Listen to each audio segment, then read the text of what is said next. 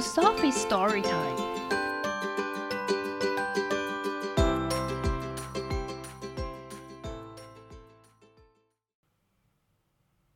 Today's story is All You Need for a Snowman by Alice Schertle, illustrated by Barbara Lavallee.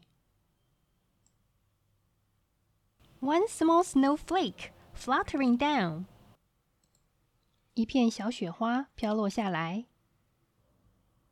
That's all you need for a snowman。那就是你要堆一个雪人所需要的一切。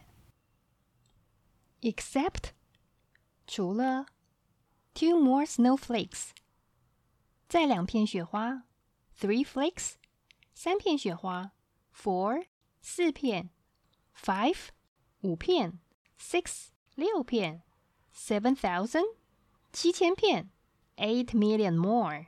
再八百万片的雪花，billions of snowflakes piled in the mound，数十亿片的雪花堆积在土丘上。Pat them，把它们拍一拍；and pack them，把它们包起来；and roll them around，并把它们滚一滚；into one big ball，变成一个大球。 And that's all. 就这样。One big cold will roll the snowflake ball. 一大块冷的、已经卷好的雪花球。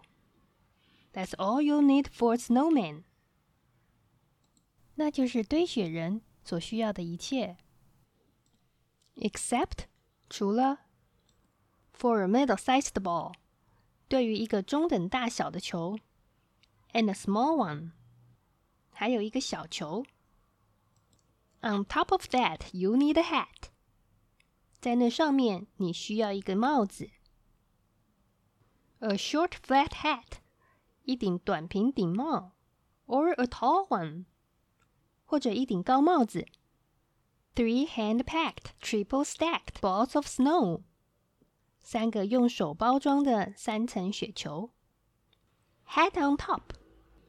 在雪人头上有一顶帽子，Where a hat should go，那是帽子应该被放的地方。That's all you need for a snowman，那就是堆雪人所需要的一切。Except for，除了 a couple of bottle caps，几个瓶盖，round and flat，圆的或者是平的。 Stick them under a snowman's hat. 把它们贴在雪人的帽子下面。Surprise！来一个惊喜吧。Snowman's eyes. 雪人的眼睛。That's all you need for snowman's face. 那就是做一个雪人的脸所需要的一切。But，但是，What's in the middle？ 中间是什么呢？An empty space，空空的。That's the place where the carrot goes，那就是胡萝卜要被放的地方。If 如果 a carrot is a snowman's nose，a carrot is a snowman's nose，胡萝卜要来当雪人的鼻子。But what about clothes？那衣服呢？Walnut buttons。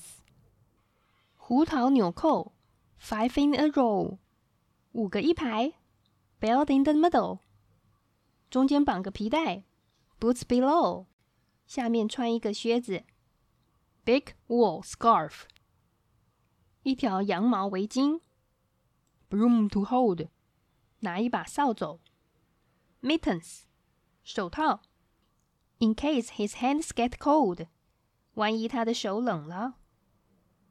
earmuffs 耳罩，fanny pack 腰包，something to read 一些要读的东西。That's absolutely all you need for a snowman。那绝对是堆雪人所需要的一切。哦哦，哦，糟了！Look in the sky again，再看看天上。 one small snowflake falling. 飘下一片小雪花。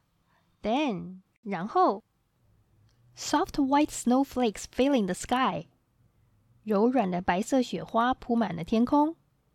Floating down everywhere，到处飘落。Piling up high，堆得高高的。And that's all you need for snowman's friend。 那就是你要堆一个雪人的朋友所需要的一切。The end. Thank you for listening today. If you like this story, follow us and subscribe to our channel. Tell your friends too. If you'd like to give a gift of support of any amount to help us cover our hosting, please click the link at this episode description. Thanks again and see you next time.